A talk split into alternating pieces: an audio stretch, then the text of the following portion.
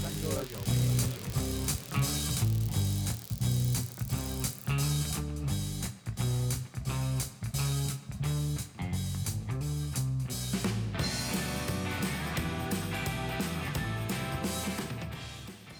の番組では民間企業で働くパーソナリティ2人が組織働き方人間関係をキーワードに毎週一つのテーマを掘り下げてトークをお届けしていきます。組織で悩むサラリーマンにとって面白いコンテンツを目指していきますので通勤中や昼休みのお供に聞いてみてくださいいやそうそれでさうん。いるよねっていう話うんうん。でまあ終わればいいわけだけどさ、うんうん。まあ、世の中の中間管理職の方々我々もそうだけどさ、うんうんうんうん。まあどっちかというともう会社側の人間ではあるわけじゃんか。うんうん。そうだね。そのケースが多いよね。そうそうそう。そうすると今の静かな退職っていうさ、現象の、まあ、こう悩みを抱える方にうん。なるんだろうなと。まあ、確かにその自分に置き換えた時に、うんうん。自分の身の回り、まあ、特に部下、まあ、上司もそうかもしれんけど、うん。言われたことしかありませんって言われてしまうと、ちょっとあの、うーんって思ってしまうことが。あるかなって。ああ、実際ちょっと、俺の場合は、これは少し困っているところが、うん。ちょっと静かな退職って呼んでいいかどうかは、あれだけれど、おうおうちょっと拡大解釈で。必要以上のことをやらないというか、まあ、必要以上っていう言葉がい違和感はあるけど、うん。一生懸命働かないっていううん。言葉でちょっとくくっちゃうと、うんうんそういう部下がいるうん。なあうん。ここまでやってほしいと思ったところの、ここまでやるっていうところをしないっていう、なんかこ前、なんか部下部下との付き合い方の話の中でも少しうんうん。出てきたかもしれないけど、あやっぱりそういうスタンスの、うん、ところはある気がするな。ちょっとそれと一緒に語っていいのかがわからないけど、そういう意味じゃ正直こ困るんだよな。そうだよね。もしかしたらその部下も指指示通りのことを、うんうん、そうだね。まあ指示以下で、うん。あの、アウトプットしてくるっていうかもしれないけど、もしかしたらその人にとっては、言われたことはやってますとそうそうそうそうそう。いう態度だとしたうら、ん、うん。これの、まあ一つのケースになり得るのかなと思う。ああ、そうだね。うん。思うとそうそうそうだよね。まあいずれにせよね、あの、やっぱり、アウトプットは、うん。あの、大きく大きく出してくれた方が、上司としては助かると思うとね。助かる。ねまあ、当然ね、うん。そういう人を評価するっていうのは自然な流れで、うん。あって。うん。うん。まあ、初めての、こう、なんだろう、問題が発生して、それに対処しようとするときって、その、その初めての問題だけ見ててもわからないからさ、うん。その業界のことを調査しに行ったりするわけだけど、うんうんうん。普通それを理解するためには、うん。その環境のところまで自分で調べて、ある程度理解した上で何かうん資料を作ろうとするけど、うんその資料を作るっていううん。ところだけを達成しに行くうん。ところはある気がするね。ああ、いるね。あそういう意味じゃそのうんプラスアルファのところまでも指示として出すっていう。うん。うん。出さないあとの動いてくれないと。そう、お米炊いただけじゃダメですよと。ちゃんと、お椀、お椀もいるし、お箸もいるし、ちゃんと揃えて持ってきてねって。とお米炊いといてね、じゃあね。そう、そう、お米炊いといてねはちょっと辛い。食べたいですよ、それはっていう そういうことだよね。状態まで指示として出す必要はなんか出てきてるような気がする。わかるわ。いるよな。うん。それは、えーわまあ悪いことではないけど、でもそのスタンスって結局うんなんか難しいんだけど、結局そのどんなに指示を出したとしても、うんやっぱりなんか足りないんだよね。指示がってこと？あ、そうそうそう。その、うん。まあお弁当を作りたいみたいな指示だったとしてもさ、うんうんその自分の思ってる幕の内弁当みたいな形には絶対にならないああ、あ、そういうことだよ。だね。いや、それはね、うんあの、タコさんウインナーもつけてねとかさ、アジフライもつけてくださいねとか、あ、そこまで、あの、ちゃんとこのお弁当の枠の配置まで考えて、うんセッティングして、で、あ、余ったところには、あの、お漬物置いといてね、みたいなうんところまで言ったとしても、うん。やっぱり、そうしようっていう、こう、意志のないところには、100点がないというかさ。あの、やっぱりこう満点では返ってこないところの方が可能性の方が高いなっていう気はするんだよね。ねううんん。確かにこれは本当それこそ前回前々回に話した部下の話した時のテーマの一つかもしれんけどさその指示に対するなんかこうイメージのすり合わせみたいなってああ、そうそうそうそう。大事って言うけどさ、うん。確かにお前が言うようにどこまで行っても最後結局仕事ができた段階でしかイメージの乖離の確認ができないよね。うん。できないね。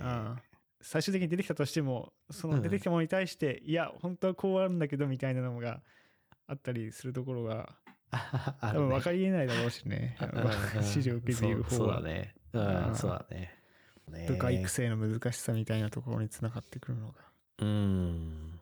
過去の話とつながるよね。結局、まあ、部下の育成の難しさであり、うんあの、そのしわ寄せが、あの、しわ寄せパンダになるっていう 話に結局つながっちゃうんだよな。ああそうだよね会社が大変とかね、上司が大変っていうそういう話になってくるな、結局これは、うん従業員からしたらねあのいやいや好きなようにやらせてよと最低限やればね。そう、なんかすごく広い視野で捉えると、それ、うん。今のこのは一連の話の大前提ってそこまでこう企業が発展しなければならない、成長していかなければならないっていう前提があるけど、うん。果たしてそうなのかっていう、おなんかものすごく広い視野での話はあるかもしれないよね。確かにね。うん企業は成長を前提としてるからこういう話が出てくるんであって。そうだね。うん。そのマナー、モラルみたいな人付き合いとしての仕事のカバー範囲みたいなものはあると思うけど、うん。その今、俺たちのこの仕事のクオリティに、うん。あの無駄がないんじゃないかって言われると、ちょっと胸に刺さる部分はあるよね。そう幕の内弁当毎回必要ですかって言われると、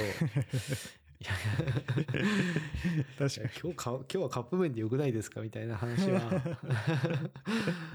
まあ、ただこの言葉が出るっていうことは、それを、まあちょっとその言葉を置いていたとしても、仕事に支障が出る、どこかにしわ寄せが生じるうん。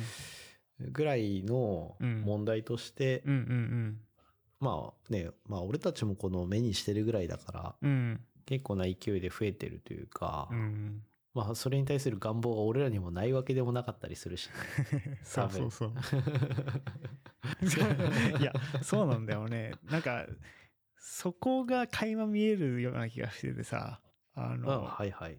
うん。戦望感で なんか。ネガティブに表現してるけど本当はね自分もそうしたいって思ってるから批判、あのいやお前らだけずるいじゃんかと そうだね。批判するようなところはうんちょっ。とあったりするのかなって、そうだね。考えていくと思うところはあるな。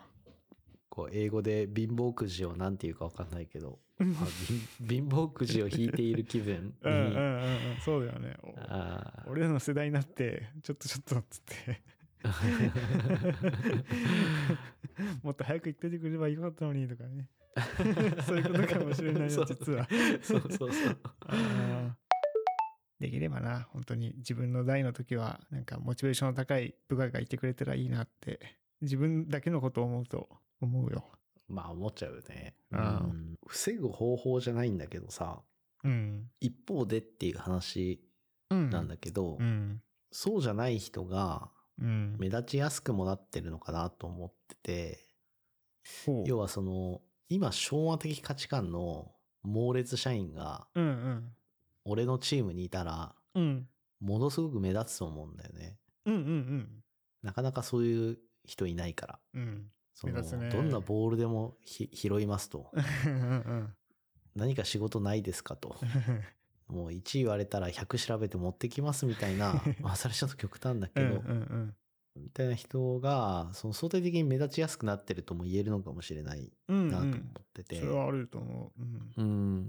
だからこう、防ぐ方法ではないけど、逆の価値観の人もいるっていうところにフォーカスを当てる機会でもあるのかなっていうふうには思うんだよね。おうおうおうじゃあだからその、ねうん。その逆の価値観、モチベーションで動ける人に最大限動いてもらうようにすることが、うんで、それにきちんとこう、報酬、やりがいで、あの、報いていくと。うんうんいうのが、一番の対処法というか一番バランスの取れる方法なんだろうなっていう気はしてうん。るかな。うんえやる気ない人のモチベーションをあ上げるって言った？